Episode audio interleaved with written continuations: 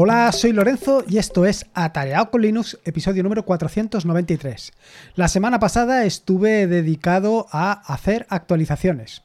Y ya te digo que no hice todas las actualizaciones que tenía que hacer, solamente empecé por algunas. Algunas que sobre todo me llamaban mucho la atención o bien porque habían sido algunas de las más demandadas. Y es que en los últimos tiempos lo cierto es que tengo un poco abandonado eh, la página de Nome Extensions. Quiero, me refiero a que no tengo actualizadas todas las extensiones en la página de Nome Extensions. Con lo cual, algunas, em, algunas de estas versiones, con la entrada de las versiones de Nome 43 y 44, incluso con la 42, han quedado completamente desactualizadas. Así que, a petición popular de algunos usuarios, pues he estado realizando determinadas actualizaciones. Ya te digo que no las he hecho todas, no, he estado trabajando sobre todas las extensiones que tengo ahora mismo alojadas en la página de Nome Extensions, pero bueno, voy poco a poco, una detrás de otra, con pausa eh, y sin prisa, pero haciéndolas.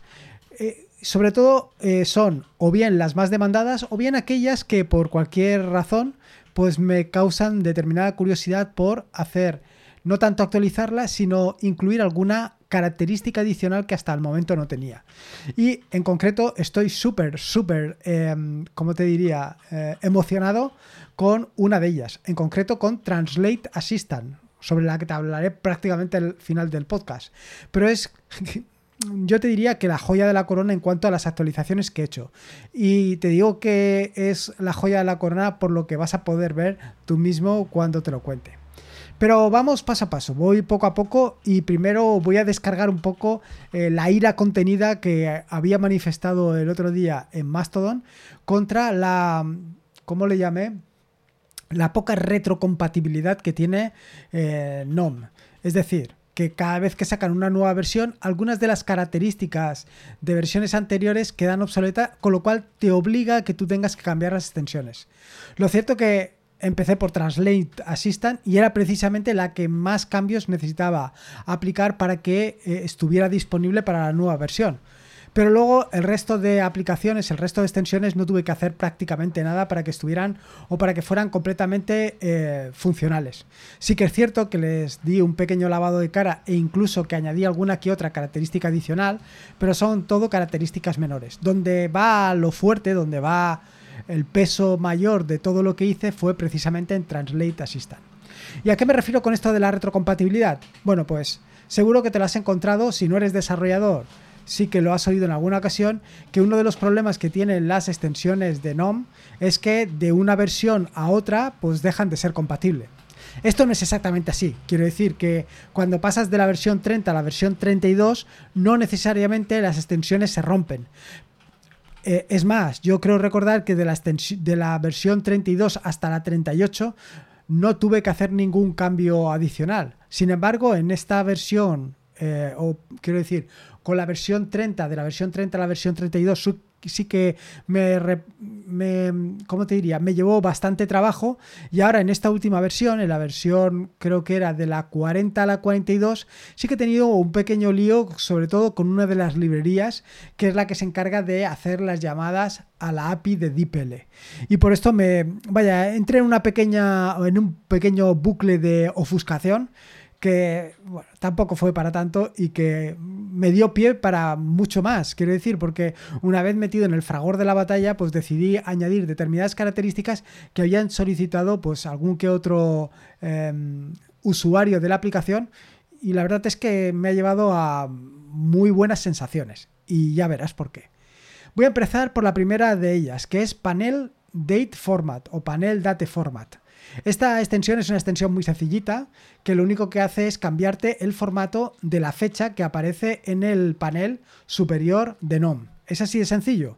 Lo que pasa que, y esta es una de las características que más me gustan respecto a las al resto de eh, aplicaciones que puedes encontrar en la tienda de extensiones de Nome Shell, es que la posibilidad para cambiarlo es muy sencilla. Quiere decir que lo que te he dado es que la, en el archivo de configuración o en la ventana donde configuras la aplicación, puedes seleccionar directamente algunas de las distintas configuraciones que tienes para mostrar fecha y hora. Lo mejor de todo es que si alguna de estas extensiones, alguna de estas eh, fechas o de los formatos por defecto no se acomodan a tus necesidades, siempre puedes crearlo tú mismo con las instrucciones que dejo precisamente en la ventana. Con lo cual, si no te gusta exactamente cómo se muestran los formatos, cómo se muestra la fecha, esta es una aplicación, una extensión que deberías de instalarte ya mismo. La segunda de las extensiones se llama Synth Indicator o Synth Indicator o Synth Indicator, según lo quieras leer. Bueno, esta es una extensión que hice, no recuerdo exactamente para qué, o sea, no más que para qué, por qué motivo, porque para qué sí y ahora verás por qué. Eh, se trata de una extensión bastante sencilla que lo que te permite es ni más ni menos que decirte cuánto tiempo llevas eh, trabajando directamente con el ordenador. Desde que empezaste la sesión, cuánto tiempo estás. Esto eh, es una extensión muy sencillita y lo único que hace es eso. Simplemente te va mostrando los minutos que llevas. ¿Con qué objetivo? Pues con el objetivo de que pues, de vez en cuando hagas un descanso. Algo que cuando nos ponemos con el ordenador no somos tan, eh, como te digo, tan formales a la hora de conseguir los descansos porque nos eh, cegamos con alguna aplicación, con algún juego o con lo que tú quieras y estamos ahí dándolo todo hasta que los ojos nos sangran, como aquel que dice.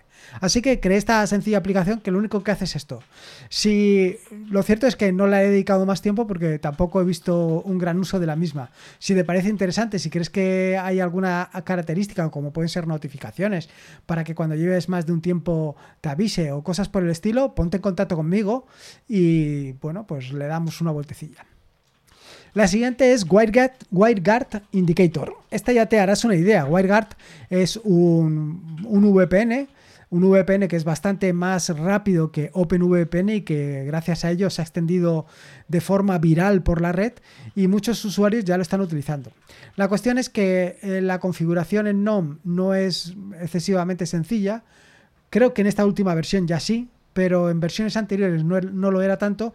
Así que bueno, pues implementé esta extensión que lo que te permite es, utilizando como herramienta NMCLI, te permite hacer una configuración bastante sencilla y habilitar y deshabilitar de una manera fácil eh, lo que es la VPN algo que de otra manera probablemente sea más complicado, pero ya te digo que con WireGuard Indicator es tan sencillo como acceder y habilitar no solamente una, sino que todas las VPNs que tengas de WireGuard las puedes habilitar o deshabilitar de la misma manera. Y por último viene la joya de la corona, la aplicación por la que me ofusqué inicialmente y que básicamente ha dado pie a este episodio del podcast. Se trata de Translate Assistant.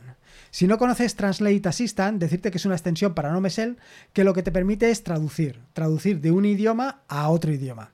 En concreto tiene, pues no te sé decir, una barbaridad de lenguajes de entrada, de idiomas de entrada y una barbaridad de idiomas de salida.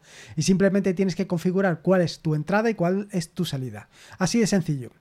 Y bueno, cuando copias cualquier texto y él se encarga de traducirlo. ¿Qué es lo que he metido? ¿Qué es lo que he incorporado en esta nueva versión de, em, esta aplicación de Translate Assistant? Bueno, pues lo cierto es que he metido bastantes e interesantes em, características. La primera de las características le he llamado el pegado automático. ¿Qué es esto del pegado automático? Bueno, pues es tan sencillo como que cualquier texto que copies en cualquier aplicación va a ir directamente a la caja de entrada de Translate Assistant. Así de sencillo. Fíjate qué fácil.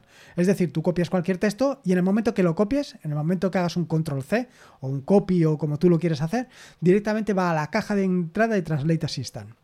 El siguiente le he llamado Autotranslate.